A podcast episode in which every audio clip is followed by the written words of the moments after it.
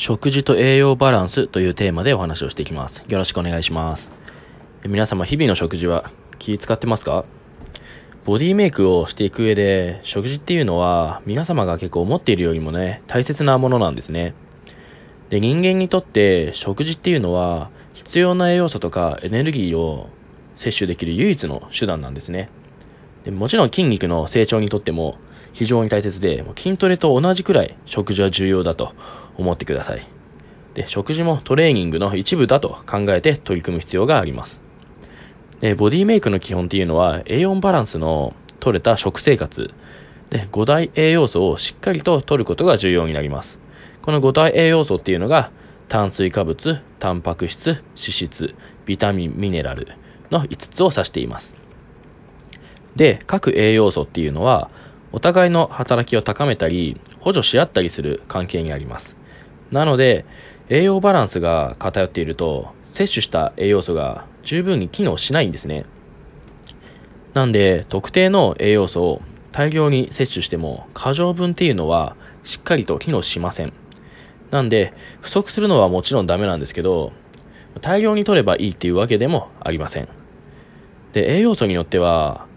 機能しないだけじゃなくて、悪影響っていうのを及ぼす場合もあります。で、例えばで、ちょっと具体例を出すんですけど、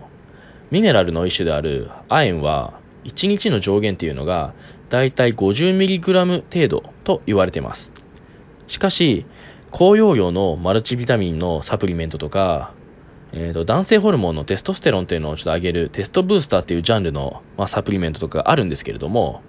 でこれっていうのを合わせて取ってしまうと簡単に超えてしまうようになってしまうんですね。なんで、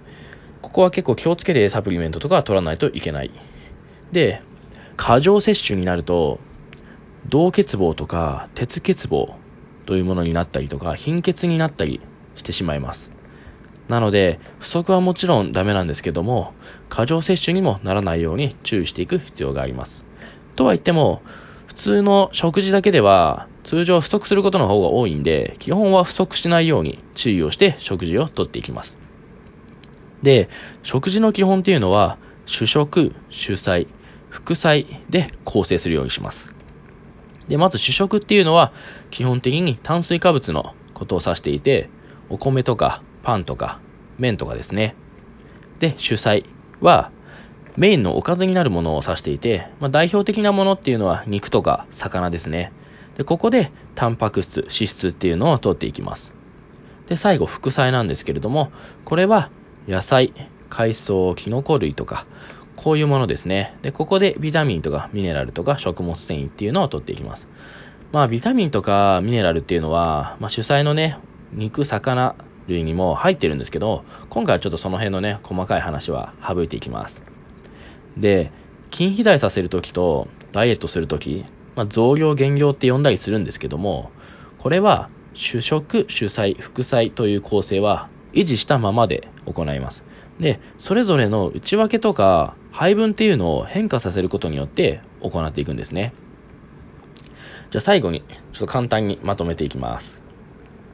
えー、まず食事は人間にとって必要な栄養素を摂取できる唯一の手段になります。で、トレーニングと同じくらい重要なものですね。で、食事は何よりもバランスが大切で、不足する栄養素があったり、過剰になっている栄養素があると正しく機能しません。で食事の構成は主食、主菜、副菜で構成します。具体的には、お米や麺に肉、魚、そして野菜類です。それぞれの内訳とか配分とかを変化させることで筋肉を大きくして体重を増やしたり、ダイエットをして体重を減らしたりすることが可能になります。はい。では今回はここまでです。ご清聴ありがとうございました。